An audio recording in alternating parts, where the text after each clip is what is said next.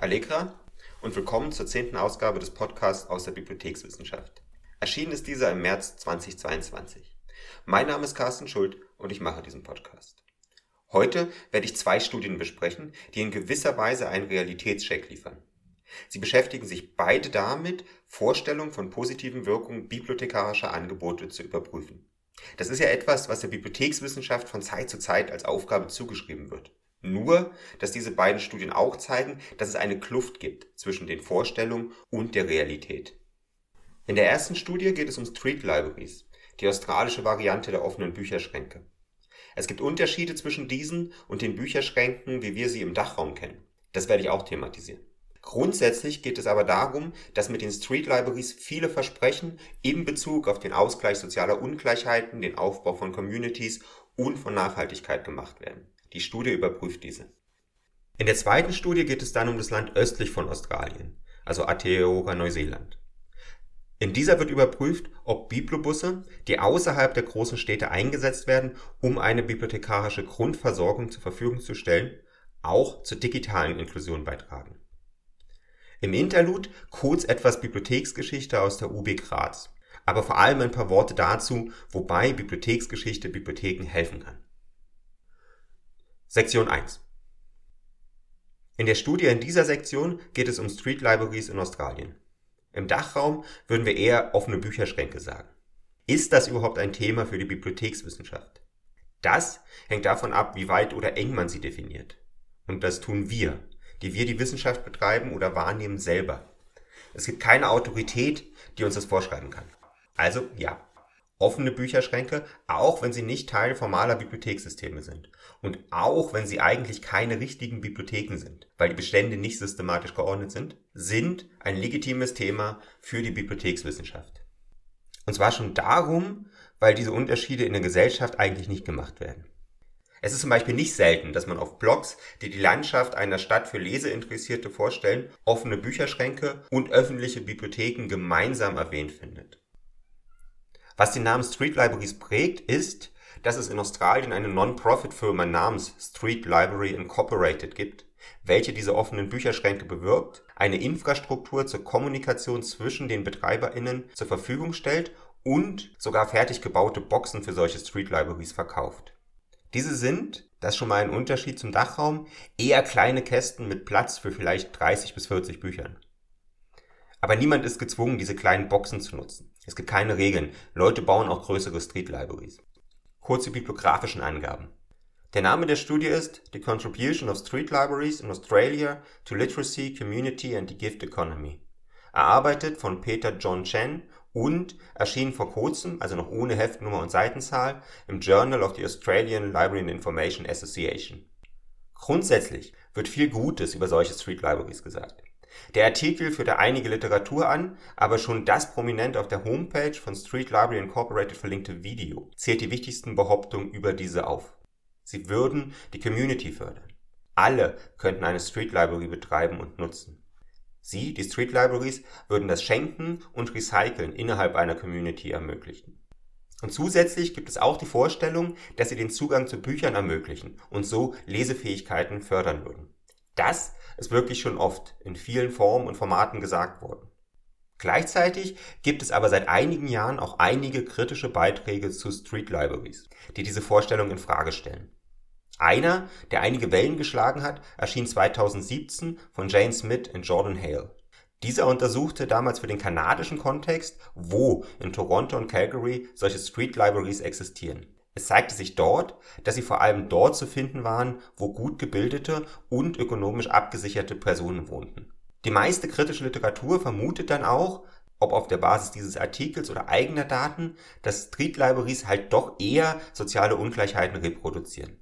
Gleichzeitig werden in der kritischen Literatur immer wieder Zweifel angemeldet, ob die versprochenen Effekte, die Street Libraries haben sollen, wirklich eintreten. Also, Fördern Sie wirklich soziales Kapital in Communities? Fördern Sie wirklich das Lesen? Sind Sie wirklich ein Beitrag zur Schenkökonomie? Solche Fragen. Und nicht zuletzt wird in der kritischen Literatur gefragt, ob Street Libraries nicht Teil des neoliberalen Stadt- und Gesellschaftsumbaus sind. Gerade im kanadisch-US-amerikanischen Kontext, aber auch im australischen gibt es soziale Unternehmen, die diese Bibliotheken propagieren. Was ist der Effekt davon? Ist es nicht Teil der neoliberalen Idee, Funktionen, die der Staat übernimmt, zu privatisieren?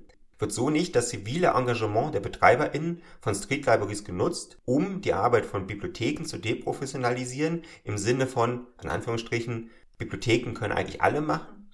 Geht die Förderung von Street Libraries mit dem Abbau professionell arbeitender öffentlicher Bibliotheken einher? Das sind Fragen, die in diesem Zusammenhang gestellt werden. Die Studie nimmt jetzt Australien als gesamtes Land zum Untersuchungsgegenstand, um die Behauptung oder Hoffnung in Bezug auf Street Libraries zu überprüfen. Zuerst geht es darum, die folgenden drei Fragen zu beantworten. Stehen die Street Libraries dort, wo sie die meisten Menschen erreichen?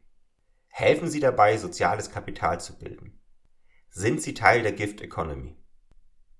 Auf der Basis der in dieser Studie erhobenen Daten wird aber auch den Vermutungen nachgegangen, dass sie, also die Street Libraries, genutzt werden könnten, um die Gesellschaft weiter neoliberal umzubauen und zum Beispiel den Effekt haben, dass die Arbeit von BibliothekarInnen deprofessionalisiert wird.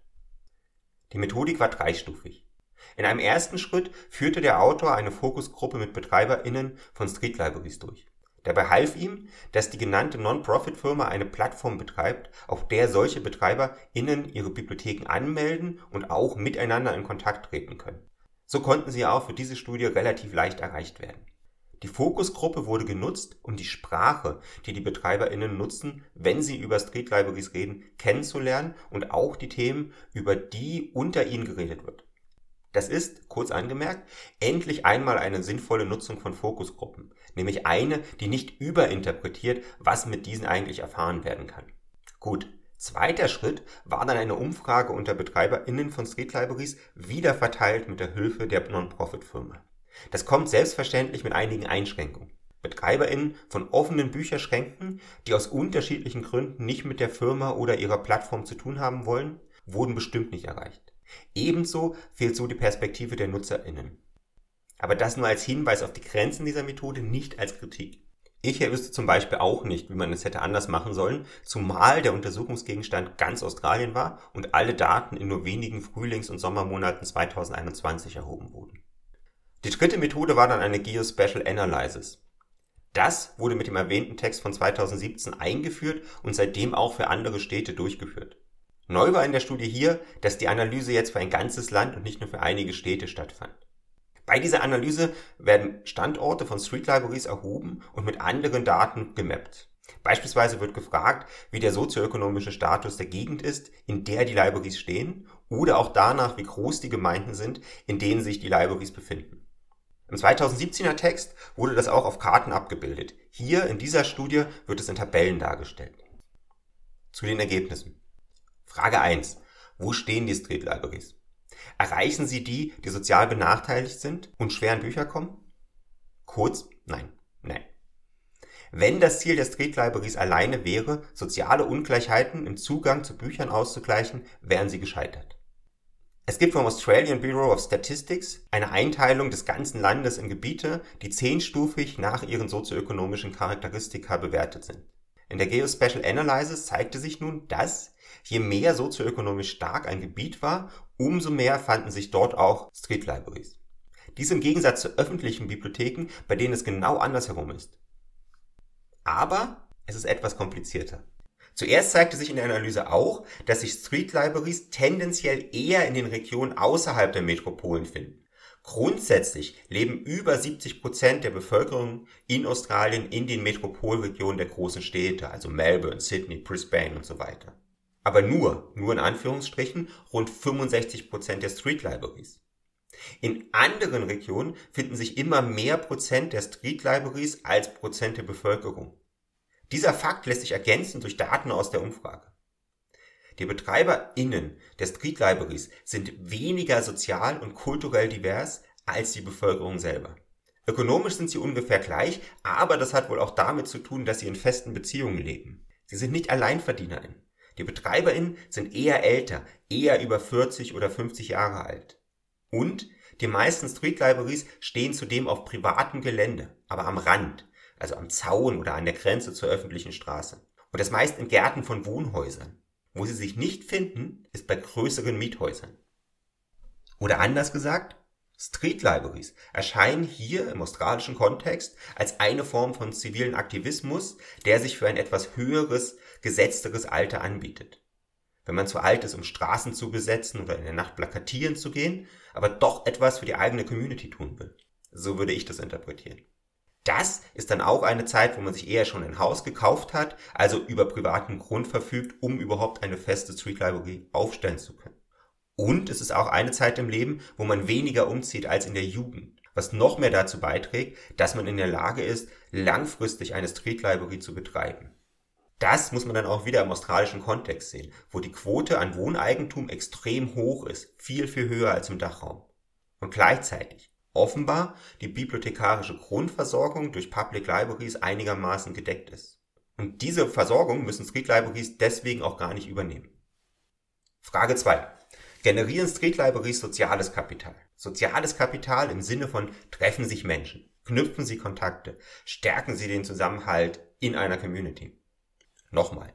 Datenbasis ist hier vor allem eine Umfrage unter BetreiberInnen von Street Libraries. Für einen Fokus auf andere Mitglieder der Communities, in denen die Libraries stehen, müsste man anders vorgehen. Aber bezogen auf die BetreiberInnen ist die Antwort nein. Mit Einschränkung. Hier und da berichten Einzelne schon davon, neue Menschen kennengelernt zu haben, die die jeweilige Library benutzt haben, aber selten.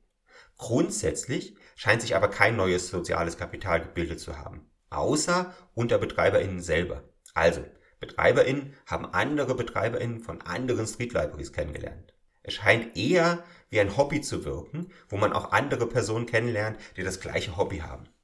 Wichtig aber auch, es wird kaum über Probleme berichtet.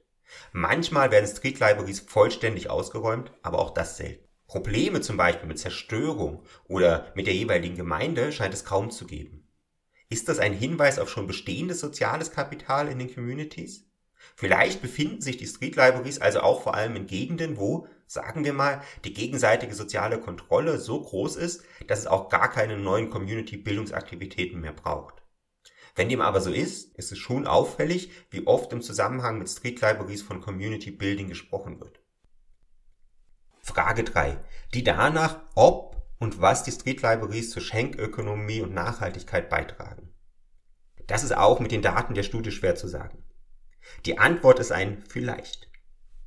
Theoretisch würden die Bücher, die durch die Street Libraries verbreitet werden, sonst eventuell einfach weiter in den Regalen stehen, in denen sie auch schon Jahre vorher standen oder auf dem Müll landen. Aber wie genau das messen? Eine Anzahl von BetreiberInnen gibt an, dass das Prinzip Nimm ein Buch, gib ein Buch nicht immer und überall funktioniert. Teilweise kaufen sie selber Bücher, um sie einzustellen oder nehmen welche aus ihrem eigenen Bestand. Oder sie bringen aktiv andere Personen dazu, Bücher zu spenden. Es ist also nicht immer und wirklich ein Schenkkreislauf. Aber irgendwie funktioniert es trotzdem. Zu der Frage, ob Street Libraries dazu beitragen, dass die Arbeit von Public Libraries deprofessionalisiert wird, zeigt der Autor dreierlei. Zum ersten ist ein großer Teil der BetreiberInnen von Street Libraries selber BibliothekarInnen oder war es mal. Es sind also nicht mal immer in Anführungsstrichen Fachfremde.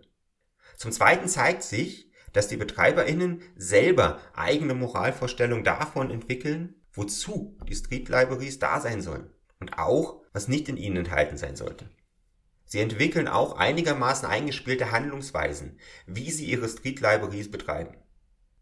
Das ist nicht so unähnlich wie in Public Libraries. Aber sie sehen sich auch nicht in Konkurrenz zu öffentlichen Bibliotheken oder behaupten, dass sie das gleiche tun würden wie diese.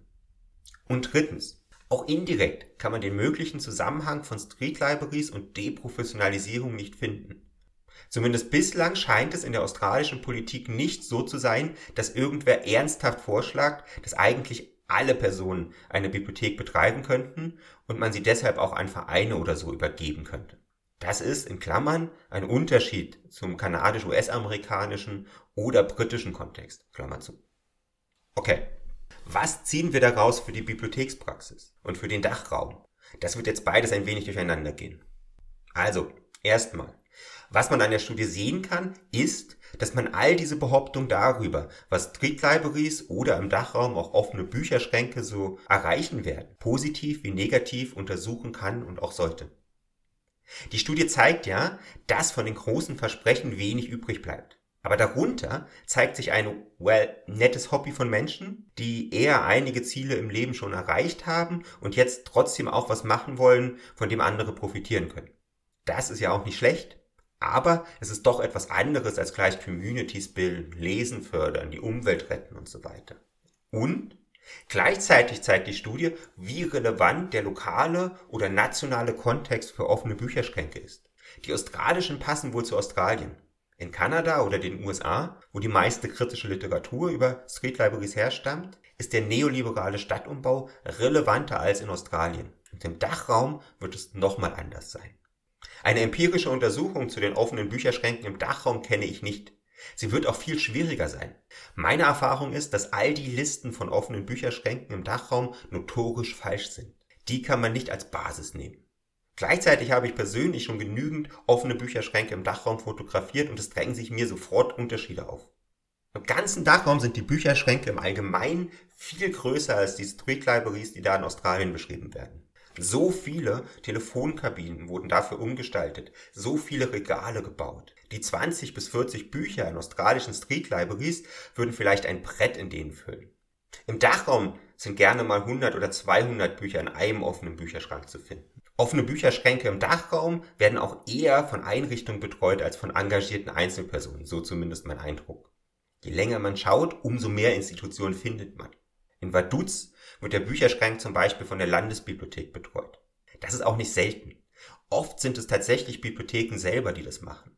Es gibt aber auch viele Vereine, beispielsweise der Verein Offener Bücherschrank Olten oder der Verein Offene Bücherschränke Wien. Der Bücherschrank in Neukölln, den ich selber oft nutze, wird vom Berliner Büchertisch betrieben. Aber in Erkner gibt es auch Bücherschränke, die von der dortigen Wohnungsbaugesellschaft betrieben werden. Und an einigen großen schweizerischen Bahnhöfen gibt es kleine Bücherschränke, die von der SBB gepflegt werden. Aus meiner eigenen Erfahrung kann ich auch nachvollziehen, dass die sozioökonomische Umgebung einen Einfluss auf die Nutzung von Bücherschränken hat.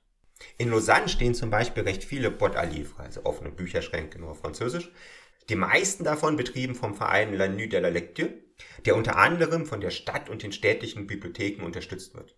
Zwei davon sind mir immer vor Augen, wenn es um das Thema Sozioökonomie und Bücherschränke geht. Einer steht gleich neben der Altstadt, zwischen einer Basilika, einem christlichen Buchladen, einem hippen Café, einem Käseladen und so weiter. Das ist eine sozial gut aufgestellte Gegend. Und im Boîte à Livre sind eigentlich zwei Telefonboxen, die beide gut gepflegt sind. Eine der Boxen ist nur für Comics gedacht. Und man sieht immer wieder Leute, die diese offenen Bücherschränke auch nutzen. Auch ich habe da Bücher mitgenommen und abgelegt. Und wenn man dann vielleicht 10, 15 Minuten weitergeht, ins Quartier um den Place du Tunnel und an der Rue de la das sozial schwieriger ist, da steht eine zweite Bücherbox. Nur eine Telefonbox? Eher traurig und dreckig. Direkt neben einer Kleidersammelbox. Im Umfeld fast nur Miethäuser und etwas kleine Industrie. Die Bücher in der Box dort sehen oft eher traurig aus. Sie wird aufgeräumt, aber die Bücher wechseln viel seltener. Auch ich bin da oft vorbeigelaufen, aber habe nie jemanden auch nur die Tür öffnen sehen, um nach den Büchern zu schauen. Mir fällt der Unterschied auf, weil diese beiden Quartiere und die Bücherschränke so nah beieinander liegen. Aber genau deshalb fände ich es interessant zu erfahren, wie der sozioökonomische Hintergrund einer Gegend und die Nutzung von offenen Bücherschränken im Dachraum zusammenhängt. Aber auch hier wird der lokale Kontext wieder eine Bedeutung haben. Wieder aus diesen Beispielen herausgegriffen, in Neukölln ist der offene Bücherschrank Teil einer Landschaft von Freeboxen, die in den letzten Jahren in jeder dritten Straße stehen und wo Menschen auch andere Sachen als Bücher tauschen. In Lausanne sind die Bot à Livre Teil einer Landschaft, in der die Stadt recht kleinteilig in Quartiere investiert, aber ohne zum Beispiel ein Äquivalent zu den Freeboxen in Neukölln. In der Schweiz werden Bücher verschenkt, aber sonst wenig. Noch ein Unterschied. Im Dachraum stehen Bücherschränke oft an zentralen Plätzen, nicht so verteilt wie in Australien in Privatgärten. Der in Vaduz steht direkt im Städtle, beim Parlament und unter der Burg. Zentraler geht's nicht. In Olten steht er im Stadtzentrum. Welchen Einfluss hat das wohl? Hier wäre es sinnvoll, die jetzt offenbar eingeführte Methodik der Geospatial Analysis auch im Dachraum, zumindest in einzelnen Städten, anzuwenden. Man müsste sie ergänzen. Die Bedeutung des öffentlichen Personennahverkehrs ist im Dachraum ja zum Beispiel viel größer als in Australien. Man könnte also auch nach der Zugänglichkeit der offenen Bücherschränke mit Bus, Bahn, aber auch Auto, Fahrrad oder zu Fuß fragen. Aber das wäre zum Beispiel wieder etwas für eine Bachelor- oder Masterarbeit.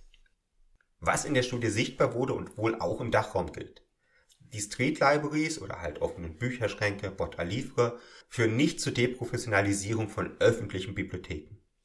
Ich weiß, es gibt im Dachraum oft die Angst, dass irgendwelche PolitikerInnen offene Bücherschränke benutzen würden, um vorzuschlagen, andere Bibliotheken zu schließen. Aber das passiert offenbar noch nicht mal im sehr, sehr neoliberalen Kontext Australiens. Das wird im Dachraum wohl auch nicht passieren.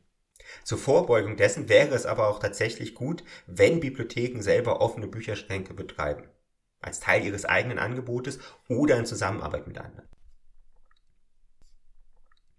Interlude. Im Interlude möchte ich kurz anhand eines Artikels etwas dazu sagen, warum Bibliotheksgeschichte auch für die Bibliothekspraxis relevant ist. Der Artikel, auf den ich kurz verweise, ist der Einzug der EDV im österreichischen Bibliothekswesen am Beispiel der Universitätsbibliothek Graz von Karin Lackner und Lisa Schielan, erschienen in den Mitteilungen der Vereinigung österreichischer Bibliothekarinnen und Bibliothekare, Jahrgang 74, 2021, Ausgabe 2, Seiten 171 bis 204. Der Text geht durch, wie an der genannten UB Graz seit Ende der 1970er Jahre vor allem Katalogsysteme und Datenbanken entwickelt und eingesetzt wurden. Das geht teilweise zack zack, so als wäre die Entwicklung einfach immer folgerichtig gewesen und nicht umstritten oder langsam. Außerdem gibt es am Anfang einige zweifelhafte Aussagen zur Entwicklung von Katalogsystemen in den USA. Die kann man ruhig ignorieren. Relevant ist die Darstellung aus Graz, die auf Interviews und zeitgenössischen Dokumenten beruht. Außerdem, noch eine Kritik, sorry, behauptet der Artikel im Abstract und dann nochmal im Fazit, dass sich die Nutzung der Medien in der Bibliothek durch die EDV radikal gewandelt hätte, aber das wird gar nicht gezeigt. Trotzdem, ein interessanter Einblick in die Entwicklung vom ersten, extra für die UB programmierten System, das in den 1970er Jahren geplant und in den 1980er Jahren ausgerollt wurde, über die Entwicklung von Datenbanken und ihrer Nutzung bis hin zur Einführung von ALMA in praktisch allen österreichischen wissenschaftlichen Bibliotheken. Ich will den Artikel nicht zusammenfassen. Er ist Open Access und kann selber gelesen werden. Was ich aber gut an dieser und anderen Übersichten finde, ist, was sie indirekt zeigen. Nämlich, wie schnell sich Bibliotheken eigentlich entwickeln und wie nahe sie auch an elektronischen Entwicklungen sind. Nochmal, Ende der 1970er wurden die ersten Systeme angedacht, in den 1980ern eingesetzt, dann mehrfach ersetzt und in jeweils neue Grundstrukturen überführt. Das ging im Rückblick recht schnell. Der Artikel zeigt es nebenher auch nochmal für Datenbanken.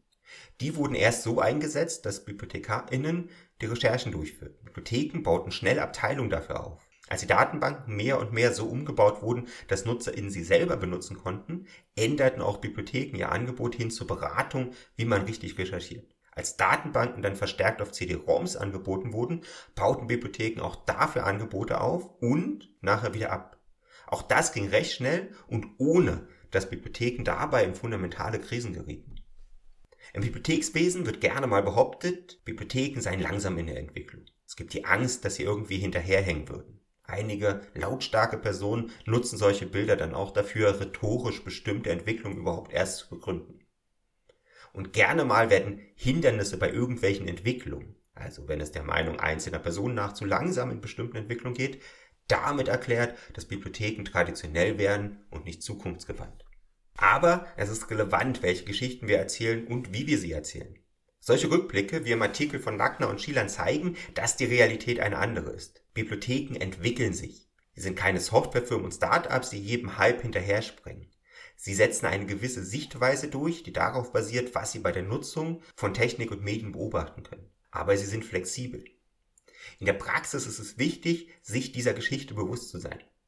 Barrieren für bestimmte Entwicklung oder auch eine als zu langsam wahrgenommene Entwicklung in bestimmten Bereichen oder auch ein Widerstand des Personals gegenüber bestimmten Entwicklungen. Egal, ob es wirklich Widerstand ist oder ob es nur so wahrgenommen wird, hat andere Gründe. Man kann nicht einfach substanzlos ein Bild von unveränderlichen und traditionellen Bibliotheken malen. Das heißt nicht, dass alles gut ist und Bibliotheken sich immer in die richtige Richtung entwickeln. Da ist kein Weltgeist, der sich hinterrücks durchsetzt. Auch das kann man im Artikel sehen, wie Bibliotheken von der Auswahl lokal passender Systeme dazu übergehen, in Netzwerken zu agieren, die dann die gleiche Software lizenzieren, die von einer einzelnen Firma betrieben wird. Ist das eine gute Entwicklung? das kann man diskutieren und daraus auch Schlüsse ziehen. Aber das ist etwas anderes als das Bild, Bibliotheken seien unbeweglich und technisch immer hinterher. Sektion 2. In dieser Sektion bespreche ich eine eher kurze Studie. Mir scheint, die Ergebnisse selber sind sehr lokal relevant. Aber sie zeigen recht gut einige Leerstellen, die im Bibliothekswesen bestehen. Und das ist ja auch schon was. Also, Autorinnen der Studie sind Raquel Bell und Anne Goulding. Der Titel lautet Mobile Libraries and Digital Inclusion, a Study from Aotearoa, New Zealand. Und erschienen ist sie kürzlich, noch als latest Article ohne Heft und Seitennummer in der Public Library Quarterly. Worum es geht, steht praktisch im Titel. Es geht darum, wie Mobile Libraries, also im Dachraum würden wir Fahrbibliothek, Bücherbus oder in der Romandie Bibliobus sagen, die digitale Inklusion fördern. Konkret geht es dabei um Bibliotheken und digitale Inklusion in Aotearoa Neuseeland, also mal nicht in den USA, sondern einem Land mit anderen Eigenheiten und eigenen Formen von zum Beispiel strukturellen Ungleichheiten. Die Bevölkerung in Aotearoa Neuseeland lebt außerhalb der urbanen Zentren in Auckland, Christchurch und so weiter recht stark verstreut. In dieser Studie geht es um diese Gegenden außerhalb der Metropolregionen und die Mobile Libraries, welche diese bedienen. Es gibt im Land große soziale Ungleichheiten und auch Ungleichheiten beim Zugang zu Technik und digitalen Dienstleistungen, die nicht nur, aber auch über die Umgebung, in der Menschen wohnen, verteilt sind. Also, Menschen in dünn besiedelten Regionen in Aotearoa Neuseeland sind tendenziell sozial und infrastrukturell benachteiligt. Aber es gibt selbstverständlich auch benachteiligte Personen in den urbanen Zentren.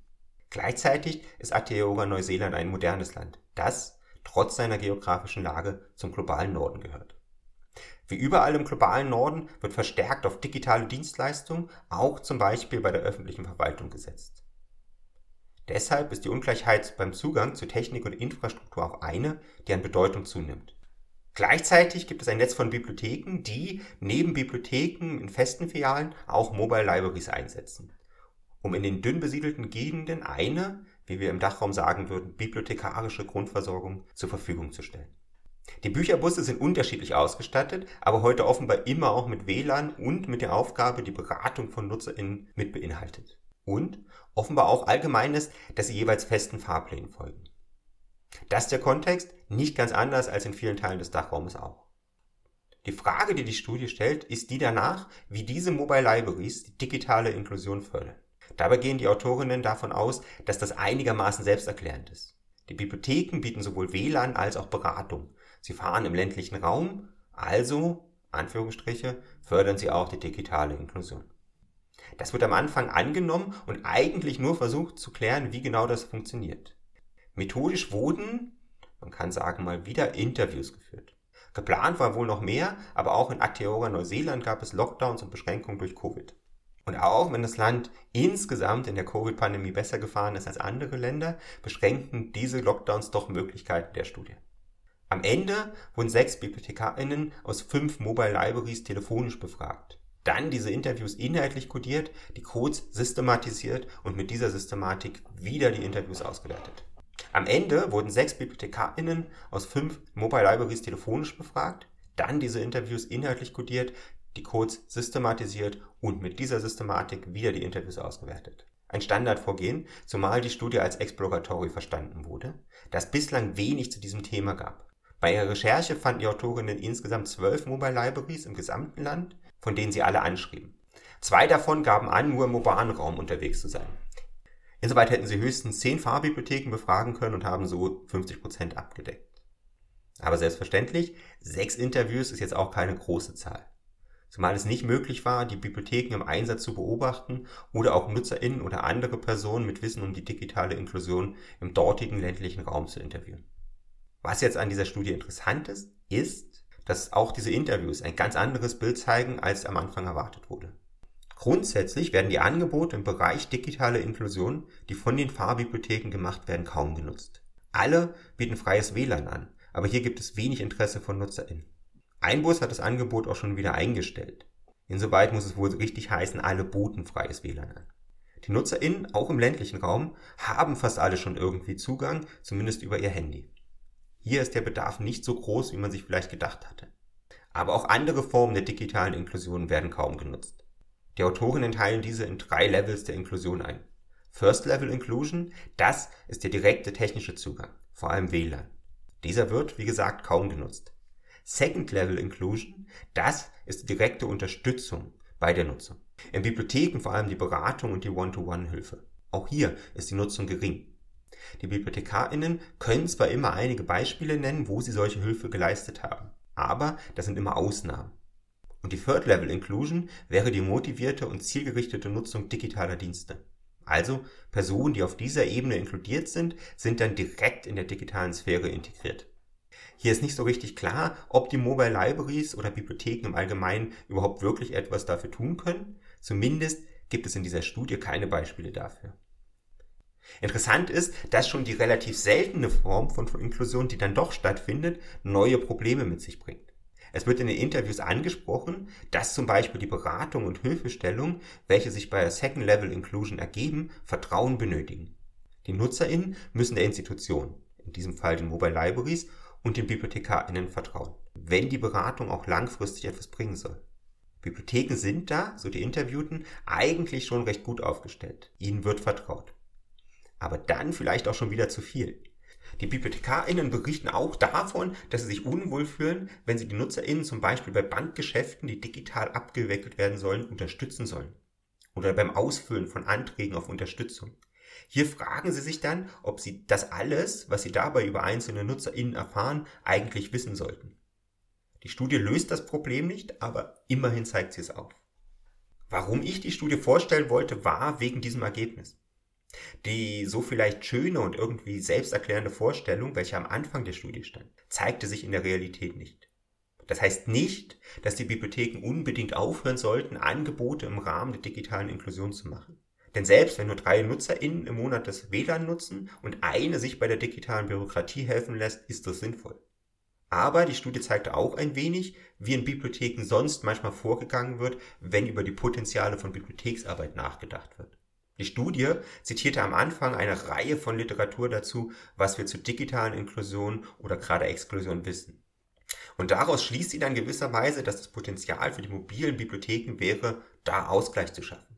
Klingt auf den ersten Blick logisch, aber wie sich hier in der Studie auch zeigte, wenn man es an der Realität prüft, dann ist das nicht unbedingt gefragt.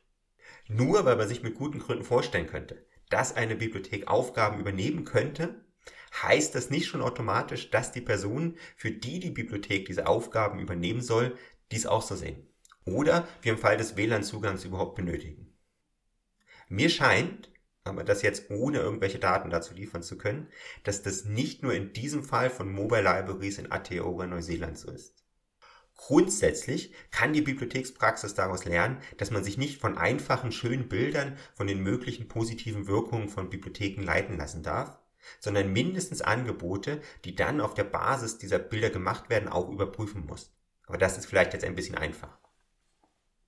Mir scheint, die interessantere Frage sowohl für die Forschung als auch für die Praxis wäre ja, warum es eigentlich immer wieder solche irgendwie hübschen Bilder gibt. Denn solche finden sich auch im Dachraum, in Bibliotheksplanungen, Jahresberichten, in der bibliothekarischen Literatur. Was ist die Funktion dieser Bilder? Wen sprechen sie an? Wen sollen sie ansprechen? Warum werden sie so selten überprüft?